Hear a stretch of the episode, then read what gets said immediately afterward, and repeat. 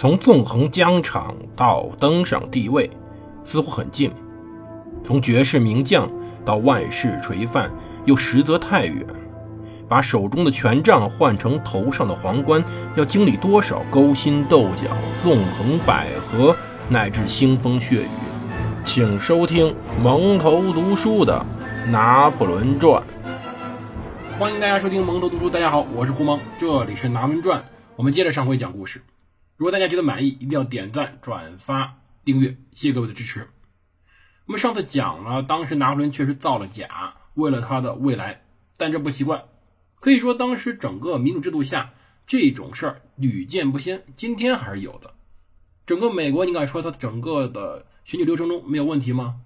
只不过是以另外一种方式体现出来罢了。但是我们不能否认，是拿破仑以一种不太好的手段实现了一个比较光辉的目的。它的结果是好的，因为他确实有统治法国的能力。拿破仑首先把他自己的眼光放在内政之上。或者说，当时拿破仑有一句名言可以说出来，就是“稳定压倒一切”。对，整个法国必须要稳定。那么第一个稳定便是剿灭乡间盗匪。其实革命时期啊，有一小撮人是真的有非常远大理想，他想改变整个民众生活。那么还有一大部分人呢跟着走的，因为他觉着我们跟着走总比现在要强。但还有一小波人干嘛？是跟着凑热闹，烧杀抢掠。打砸抢烧，就这种人，你只要看这个社会上，只要有什么大型动乱活动，比如说最典型的阿拉伯之春，我们讲了，它是个革命运动吧？它也算推翻了当时的独裁政府，但是呢，当时打砸抢烧非常严重，甚至非常多的文物毁于当时，这多么可惜啊！而拿破仑首先便关心的是乡间的问题，他认为说警务之道在于少罚重罚。就是我不逮，我不会说把所有人全逮起来玩，但是我只要逮住一个，使劲罚，罚到你害怕为止。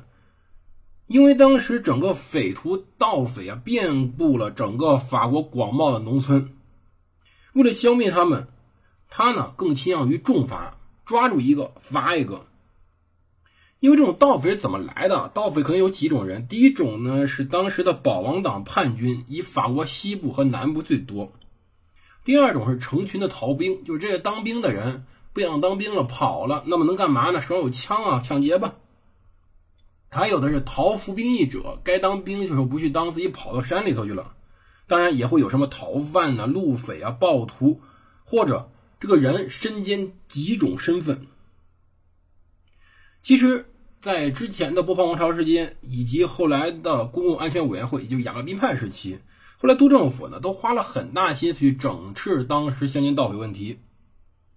只是执政府最大一点就是拿破仑把所有能用的手段全用了，而且也只有他成功了。可以说他综合的治理了这些问题。拿破仑呢，拘留涉嫌实施盗匪的犯罪的人，或者把他驱驱逐出境，或者直接毙了。当然啊，当时是不会执行枪决的，不太准，估计更多是绞刑架，直接砍头啊，拉倒。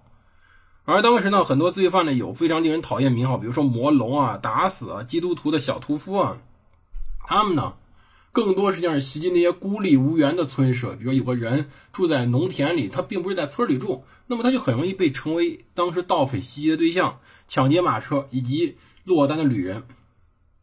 到一七九八年四月，当时的宪兵或者准军警组织成立了，这支军队呢有一万五千零七十五人。但拿破仑呢，在此时重组宪兵，扩编到了一万六千五百人，并且按时发放非常高的薪饷，提升了军中士气，并且涤清了当时军中的腐败现象。此前步行的巡警队呢，配备马匹，并且人数增加。特别法庭与军事委员会，若有间接证据，便可以将嫌犯斩首。这点当然不太好，但是为了镇压当时的环境，它是必须的。同时。开始有简易程序裁判这些案件了，就是不再走标准程序。当然，它也会造成非常多的冤假错案，但是它依然是为了当时的安定。所以，你是明白一下，我们现在回望我们八十年的严打，说，哎，当时有很多冤案呢，非常多。但实际上，要知道八十年代整个中国的环境确实不那么好。正因为那一阵严打，保证了当时。的威慑作用以及人民的基本的生活状态。两害相权取其轻吧。一七九九年十一月，法国当时约有百分之四十的领土实施了戒严，但不出三年，整个境内出行安全了，商贸恢复了。连要知道啊，整个拿破仑在意大利的战绩都不如这个德仁心。你在意大利打的再胜，我们当一个热闹看。但是我发现我竟然可以安心的一个人从另一个城到另外一个城了，这种作用有多大？要知道，它直接促使了当时的商业贸易的繁荣啊。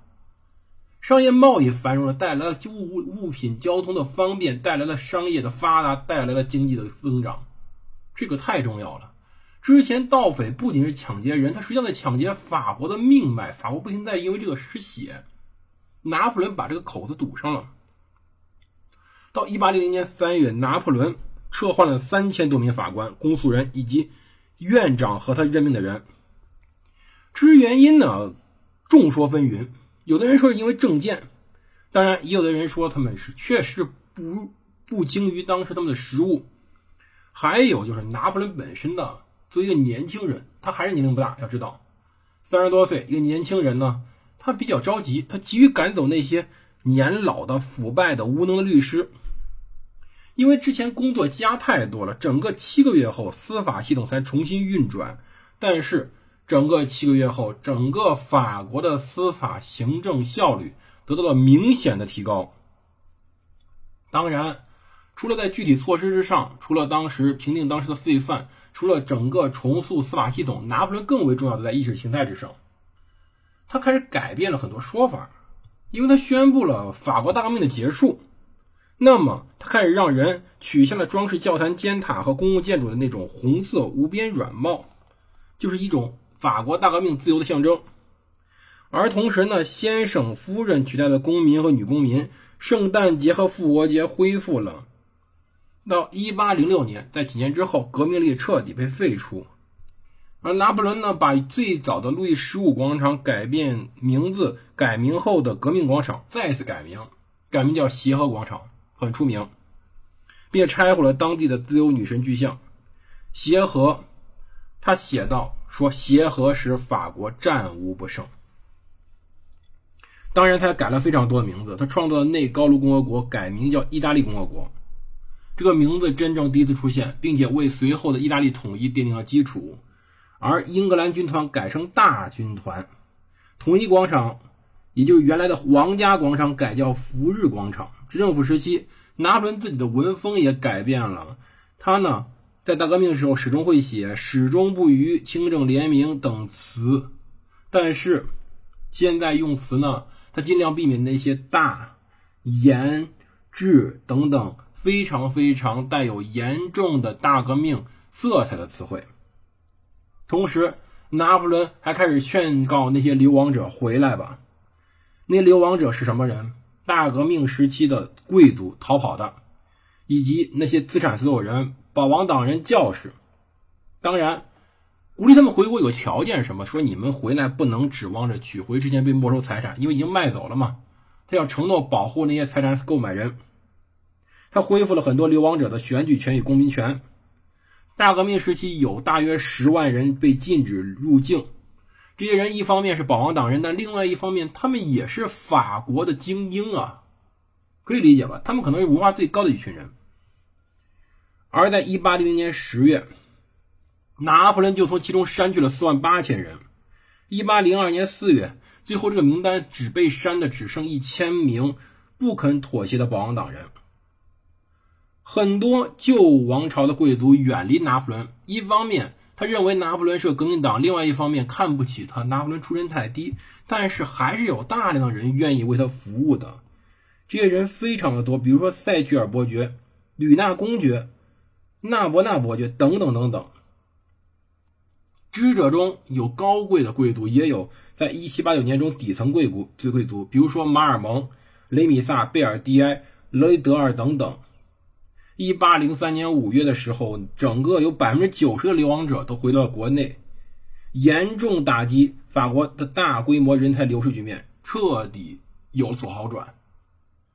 拿破仑之所以能这么快上位，是因为人才大量流失。而拿破仑上位以后，第一件事便是把人才重新引进来。当时确实是这样，是个阶级社会，高贵的人或者贵族们的教育水平更高，他们有更高的水平、更高的知识层面，因此他们也有更完善的储备。人才流失是非常非常可惜的。拿破仑用谅解换取法国人才的回归。那同时，他不光在迎接那些保王党人、那些肯于屈服的保王党人回归，他开始安抚当时忘带的保王党那些叛乱者，并且承诺大赦放下武器的朱安党人。他告诉叛党说，督政府不公正的法律与反复常的法案已经侵犯了人身安全和意识自由。如果一八零零年二月十八日那天叛军上交武器，就完全赦免所有人过去一切的行为。其实当时有的人同意，有的人不同意，尤其是当时的朱安党人，实际上是不同意的。但是拿破仑呢，拉拢其中一些主教，他把忠于他的主教称作神圣宪兵。拿破仑指示戴杜维尔将军坚决对付叛叛军，如果你要开战，那就打起精神，严肃对待，唯此方能缩短战争，进而减少人类的悲痛。一八零一年初，拿破仑成功的斩除了朱安党的叛乱领导人。这个斩除有点像斩首行动。说句实话，他成功的打击了当时的游击作战。拿破仑成功的用谋杀的方式，把朱安党的活动局限于一种小规模的叛乱。一八零零年底，旺代基本上安静了下来。拿破仑为了法国又做了什么？我们今天是讲不完的。所以我们明天再讲，谢谢各位支持，记得一定要订阅、赞赏，谢谢各位，明天见。